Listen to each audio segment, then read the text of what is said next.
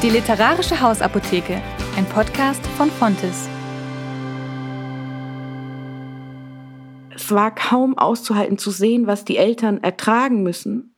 Und gleichzeitig, als Katharinas Mutter mit ihrer sterbenden Tochter gesprochen hat, habe ich gedacht, es gibt ganze Welten von Liebe, von denen ich noch keine Ahnung habe. Und es war irgendwie so überwältigend und, und so viel größer als alles, was ich vorher gesehen habe. Willkommen, ich bin Rebecca Krämer und ich spreche heute mit Anne Fleck über ihr neues Buch Zartheit und Krawall. Anne hat englische Philologie, Politikwissenschaft und neue Geschichte studiert und lebt nun in Wien. Sie erzählt uns von ihrer verstorbenen Freundin Katharina, warum es in der tiefen Verzweiflung auch Hoffnung gibt und wie es zu dem Titel Zartheit und Krawall kam. Außerdem hören wir einen Abschnitt aus ihrem Buch.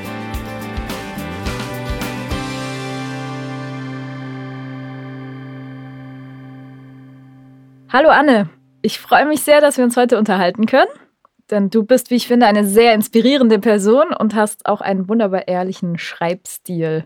Einer meiner Lieblingsphrasen aus deinem Buch ist Gott hat nicht gemurkst. Da sieht man schon deine Sprachbegabung. Doch bevor wir zu deinem Buch kommen, würde mich interessieren, warum bist du denn nach Wien gezogen? Ähm, ich bin eigentlich aus Versehen nach Wien gezogen. Ich, ähm, ich war fertig mit meinem Studium und habe gedacht, entweder ich bleibe in Berlin, wo ich studiert habe, oder ich gehe wieder näher zu meiner Familie nach Süddeutschland, vielleicht so als Kompromiss Rheinland oder so. Mhm. Und dann wurde mir ähm, ähm, so eine vorübergehende Stelle in Wien angeboten. Und weil sich kurz davor alle anderen Optionen zerschlagen hatten, habe ich gedacht, gut, dann gehst du halt sechs Wochen nach Wien, so in der Vorweihnachtszeit, so ein bisschen Weihnachtsmärkte im Sissi-Paradies geht schon und dann bleibst du da sechs Wochen und dann fängst du was Ordentliches in Deutschland an. Und es ist jetzt fast zehn Jahre her und ich bin irgendwie, bin einfach aus Versehen hängen geblieben. Die waren sau nett zu mir, die Wiener, und das sind die eigentlich nicht zu jedem. Und ähm, dann konnte ich mich nicht mehr trennen. ja, also es war nicht mit Absicht, bin ich nach Wien gezogen. Schöne Geschichte. Äh, was würdest du denn da jetzt deinen Freunden empfehlen, wenn man jetzt Wien besuchen möchte, wo man auf jeden Fall hin muss? Also das Coole an Wien ist, dass man nicht, man kann da einfach rumlaufen und man braucht gar keinen Plan und trotzdem sieht man die ganze Zeit schöne Dinge. Also wenn man in Wien unterwegs ist, mhm. muss man nicht gezielt von einem guten Ort an den anderen, sondern man kann einfach so durch die Stadt flanieren und das ist schon total schön und plötzlich stehst du vor der Hofburg und dann stehst du vorm Stephansdom und da musst du gar nicht wahnsinnig viel organisieren und du hast es einfach schön. Und ich liebe ganz arg das Kunsthistorische Museum. Okay. Da gehe ich, ähm, geh ich manchmal auch einfach so hin, um eine halbe Stunde mir schöne Sachen anzuschauen. Mega. Ja, das klingt idyllisch. Da möchte ich vielleicht auch mal vorbeischauen. Warst du noch nie in Wien? Nee, ich war ehrlich gesagt noch nie in Wien. Oh, musst du unbedingt. Jetzt, ja, jetzt lockt's mich. also für Ästheten muss. Du schreibst auch gerne und du machst dir auch viele Gedanken zum Leben und ähm, zur richtigen Deutung von christlichen Werten und auch grundlegend dem, was Nächstenliebe bedeutet. Und solche Gedanken kommen aber nicht von ungefähr. Ähm, wir steigen jetzt etwas tiefer ein, ist vielleicht ein bisschen rutsch rein, aber du hast vor zwei Jahren eine gute Freundin an Krebs verloren. Und würdest du mir ein wenig davon erzählen, was damals passiert ist? Ähm, ja, also die Katharina und ich waren super enge Freundinnen und haben, ähm, haben jahrelang, als wir beide noch in Berlin gewohnt haben, uns einmal die Woche getroffen und zusammen gebetet und gefrühstückt und dann wird man sich ja irgendwie, kommt man sich sehr nah. Und dann war ich auch ihre Trauzeuge und wir, also wir hatten wirklich ein inniges, intimes Verhältnis. Mhm. Und dann ähm, hat sie irgendwann angerufen und gesagt, sie hat Brustkrebs und dass es irgendwie auch eine aggressive Form ist und so. Und für mich war damals völlig klar, ah ja, das ist jetzt eine schwere Erfahrung, aber das ist so eine schwere Erfahrung, die einen weiterbringt und dann wird sie geheilt. Und am Anfang hatte ich auch recht. Also sie war dann, das war, sie hatte dann eine brutale Chemo und so, aber nach einem ein gutes halbes Jahr später war sie dann nochmal in Berlin in der Charité und sie haben sie wirklich auf den Kopf gestellt und es war alles weg. Und es war ein totaler Triumph und auch ein bisschen Wunder. Und, und für mich war es aber auch irgendwie so, ich hatte damit gerechnet. Für mich war klar, dass die wird gesund. Und dann hat ein halbes Jahr, ziemlich genau ein halbes Jahr später wieder, ihr, ähm, hat ihr Mann David mich angerufen und gesagt, dass ihr Kopf voller Tumore ist. Also es ging dann, das war gar nicht viel später. Mhm. Und dann ähm, haben sie schon ganz, also von Anfang an keine guten Prognosen gegeben und dann ging es ihr also wirklich schnell immer schlechter und ein Vierteljahr später ist sie gestorben.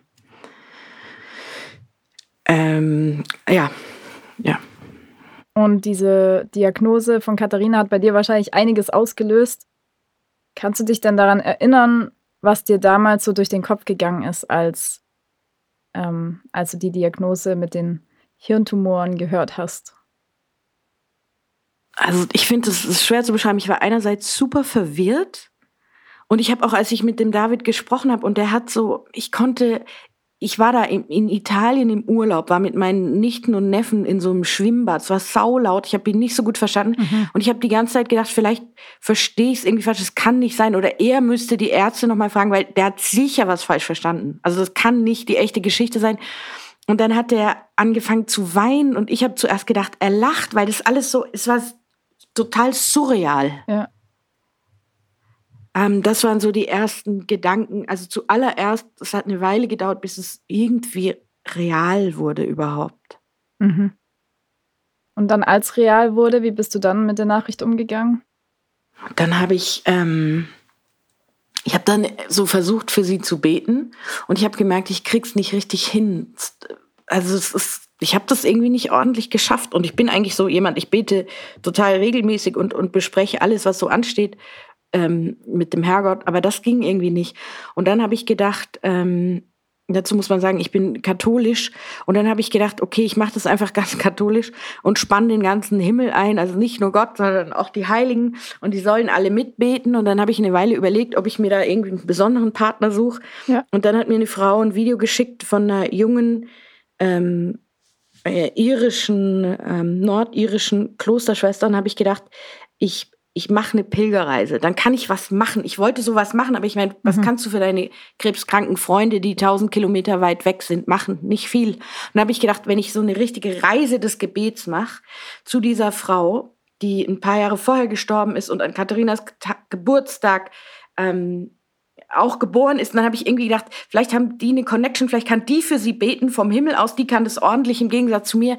Ich fahre jetzt nach Nordirland, dann kann ich irgendwas tun. Und dann bin ich hm. während Corona durch Europa gepilgert und die Katharina war nicht katholisch und ich habe noch gedacht, die denkt, die sagt, du hast sie nicht alle. Das ist eine total wahnsinnige Idee.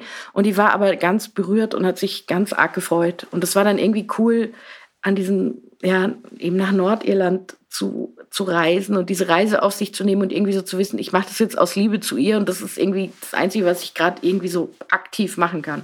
Ja, das hilft wahrscheinlich auch, ähm, das zu prozessieren, was, ja, was da ankommt und auch an Leid da ist. Und du sprichst auch in deinem Buch über ein Thema, das heutzutage vielleicht auch nicht so oft angesprochen wird, über die Vergänglichkeit und auch das Ende unseres irdischen Lebens. Als ich dein Buch gelesen habe, kam es mir aber eher so vor, als wären in diesem Bewusstsein unserer Begrenzung als Mensch und auch im Leid auch ganz viel Weisheit zu finden. Wie gehst du grundsätzlich mit Leid um? Oder gab es da auch dann verschiedene Stufen, wie du das verarbeitet hast, auch ihren Tod? Also ähm, ich habe dann eben, als sie gestorben ist, habe ich angefangen zu schreiben, ein paar Wochen später und habe den, den ersten Teil von meinem Buch geschrieben und das hat mir total geholfen, die Sachen aufzuschreiben. Ja. Und ähm, also bevor sie gestorben ist, haben wir einfach viel gesprochen. Oder jetzt, ich meine, jetzt auch nicht am laufenden Band. Ich hatte meinen ähm, mein Alltag und die Katharina hatte super viel so Chemoprogramm und hat dann mhm. ähm, die Salome vom Kindergarten geholt und so. Aber da ähm, haben wir gesprochen, das hat mir auch total geholfen, mit ihr zu reden.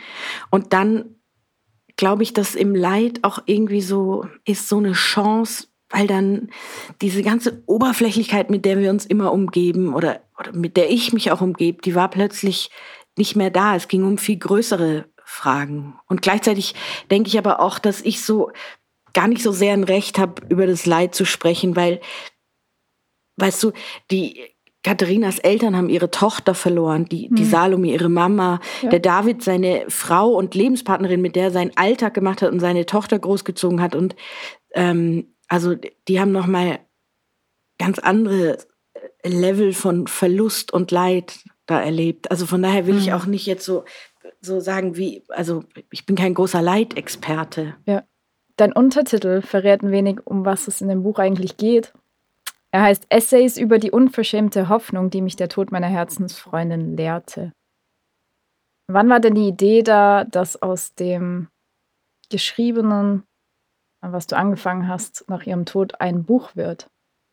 Das ist eigentlich so, so wie die meisten guten oder wichtigen Dinge in meinem Leben. Ich habe das nicht geplant. Das ist so entstanden. Also ich habe ich hab über sie aufgeschrieben, ihre letzten Monate und so. Und dann habe ich gemerkt, wie viel wir zusammen gelernt und erlebt haben. Und habe angefangen, das aufzuschreiben. Und dann sind da so Kapitel draus entstanden, aber das war zu keinem Zeitpunkt geplant, sondern ich war eigentlich erst selber überrascht.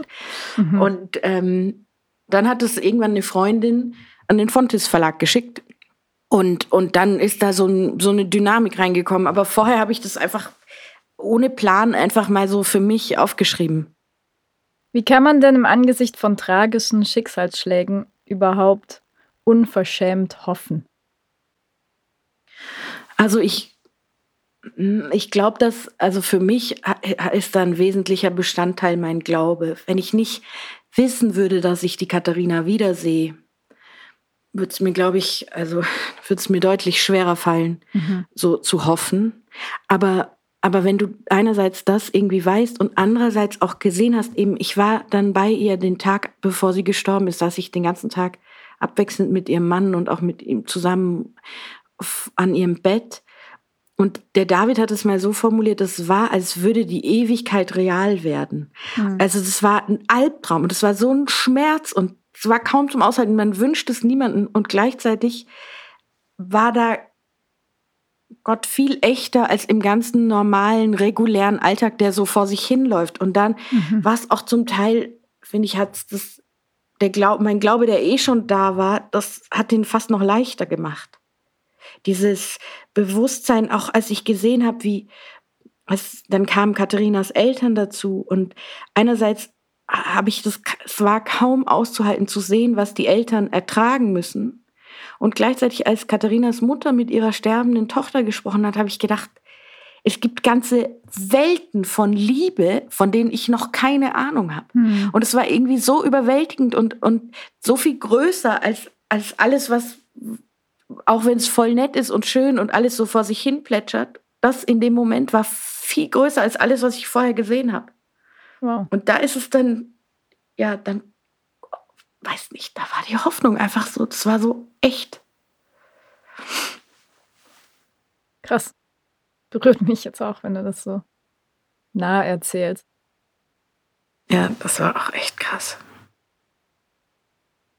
Ein Zitat aus deinem Buch über die Freundschaft zu Katharina heißt, wir haben gemeinsam erfahren, dass unser Gefühl von Hoffnung die echte Hoffnung nicht beeinträchtigen konnte. Wie ist denn Katharina mit ihrer Diagnose umgegangen? Die war an vielen Punkten extrem tapfer.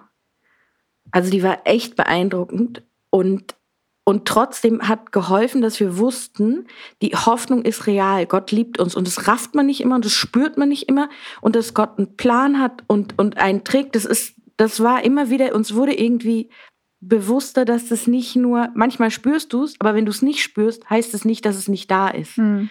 Und, ähm, und sie war so, sie hat irgendwie, also die, die hatte auch ihre Tiefpunkte und die Momente der wirklich, glaube ich, von abgrundtiefer Verzweiflung. Aber immer wieder war die Katharina auch diejenige, die allen Hoffnung gemacht hat, die irgendwie so, also ich glaube, das war dann auch ein besonderes Geschenk. Es war ein Moment ganz am Anfang, wo sie erfahren hat, dass sie so krank ist. Da war sie völlig verzweifelt und dann hat sie, das habe ich auch aufgeschrieben, dann hatte sie diesen Moment, wo sie plötzlich einen unglaublichen Frieden hatte. Mhm. Und ähm, ich glaube, dass sie da auch irgendwie so viel vom Himmel geschenkt gekriegt hat in dieser Zeit.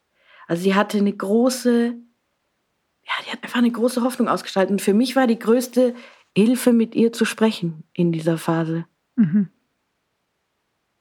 Ich finde es ganz, ganz schön, was du über sie in deinem Buch schreibst. Ich mag das mal kurz vorlesen. Katharina war sehr originell und manchmal war sie es nicht. Sie hat sich immer um die Dankbarkeit bemüht und gelegentlich war sie undankbar. Sie hat das Leben geliebt und manchmal fand sie es einfach scheiße. Sie war nach ihrer Krebsdiagnose ungeheuerlich tapfer und trotzdem wollte sie immer wieder aufgeben und alles hinschmeißen. Aber sie war eine Inspiration und in vielen Momenten die Ermutigung in Person. passt auch ganz gut zu dem, was du gerade über sie gesagt hast. Aber wenn du jetzt noch mal in Worte fassen müsstest, was war besonders an ihr? Ähm, geht das in, in, in ein paar Sätzen? Ja, also das eine, was ich da jetzt auch eben, was du vorgelesen hast, die Katharina war echt. Und das war so, da war nie irgendeine, es gab nicht so eine so eine Show von Frömmigkeit oder keine Ahnung, was Leute so vorspielen, Intellektualität, Reichtum, was weiß ich. Die Katharina war einfach so echt. Hm. Und das ist, ähm, das war total schön, dass sie sich mit allen ihren Baustellen und ihren wirklich auch glorreichen Seiten sich so, so wahrhaftig irgendwie gezeigt hat. Und dann war sie immer, die Katharina hatte also so, wenn ich zum Beispiel irgendwie mir einen Plan überlege, ich will irgendein Projekt starten und ich weiß, das sind krasse bürokratische Hürden, mhm. dann überlege ich es mir wirklich fünfmal, ob ich das mache und im Zweifelsfall denke ich, äh, nee, da habe ich keinen Bock drauf.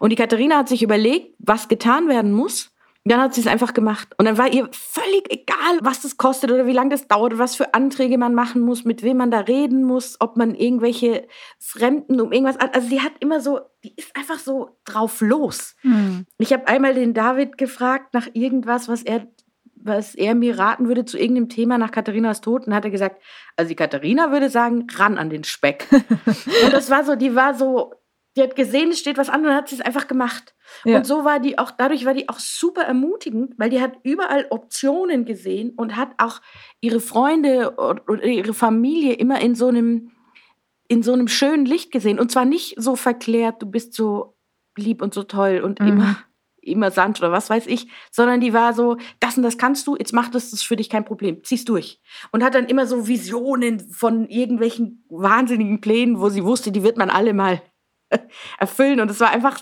saumäßig ermutigend.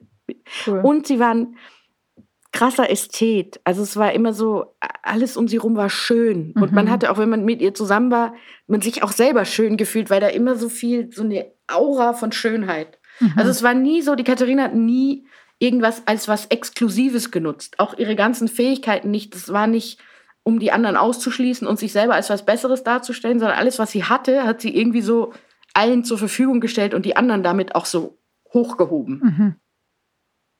Cool. Wie passt denn da dein Titel Zartheit und Krawall mit rein? Also die Katharina war, ähm, und ich glaube, das verbindet uns auch ein bisschen so einerseits super zart, dass sie Dinge wochenlang beschäftigt haben. Irgendjemand hat irgendwas gesagt und es war ihr, ihr voll nahe gegangen und sie hat voll gemerkt, wo die Leute sind und was die brauchen und nach denen geschaut. Und gleichzeitig war sie auch manchmal ein echter Hooligan. Und wenn ihr dann irgendwie ein Thema wichtig war, zum Beispiel weiß ich noch einmal hat sie bei uns, ähm, als wir in, zusammen in Berlin in der Freikirche waren, im Berlin-Projekt, ähm, das ist eine ähm, eine freie evangelische Gemeinde und wir waren da und am Anfang hat da immer irgendjemand aus der Gemeinde die Begrüßung gemacht. Mhm. Und da war man immer natürlich, weil die Idee war, dass, dass man alle Leute erreicht, war das immer möglichst ähm, freundlich und irgendwie ein unverfängliches Thema und irgendwie so gestern war ich beim Fußball und da habe ich gedacht, Gott ist so und so, irgendwas weiß irgendwas Nettes, womit alle was anfangen können. Ja. Und die Katharina hatte irgendein Thema was sie total gefuchst hat, irgendwas super Heikles, vielleicht war es Abtreibung oder irgendwas, was kein Mensch jemals in der Begrüßung zum Gottesdienst verwenden würde. Und sie hatte so eine Wut, dass sie sich da vorne hingestellt hat und, und es, du hast so gesehen, es geht allen der Arsch auf Grundeis, weil sie hat einfach so, und jetzt wollte ich mal, und dann hat sie so, und das, das ist so, und so sieht's hier aus, und hat da einfach so kurz, ähm, lauter super heikle Dinge gesagt und alle, die sich da, die damit verantwortlich waren, waren in Panik. und sie war einfach so, nee, das muss jetzt mal gesagt werden. Und ein anderes Mal war sie super vorsichtig, super zärtlich, auch in der Art, wie sie mit den Leuten umgegangen ist und so. Also die war immer, immer so zwischen einer großen Zartheit und echtem Krawall sich bewegt. Mhm. Schön gesagt. Deine Essays sind weniger ein Trauern, sondern mehr ein ehrfürchtiges Feiern dessen, was Katharinas Leben hinterlassen hat. Und außerdem steht jeder Essay unter einem gewissen Thema, wie zum Beispiel Demut, Einheit, Freiheit, Glauben oder Selbstliebe.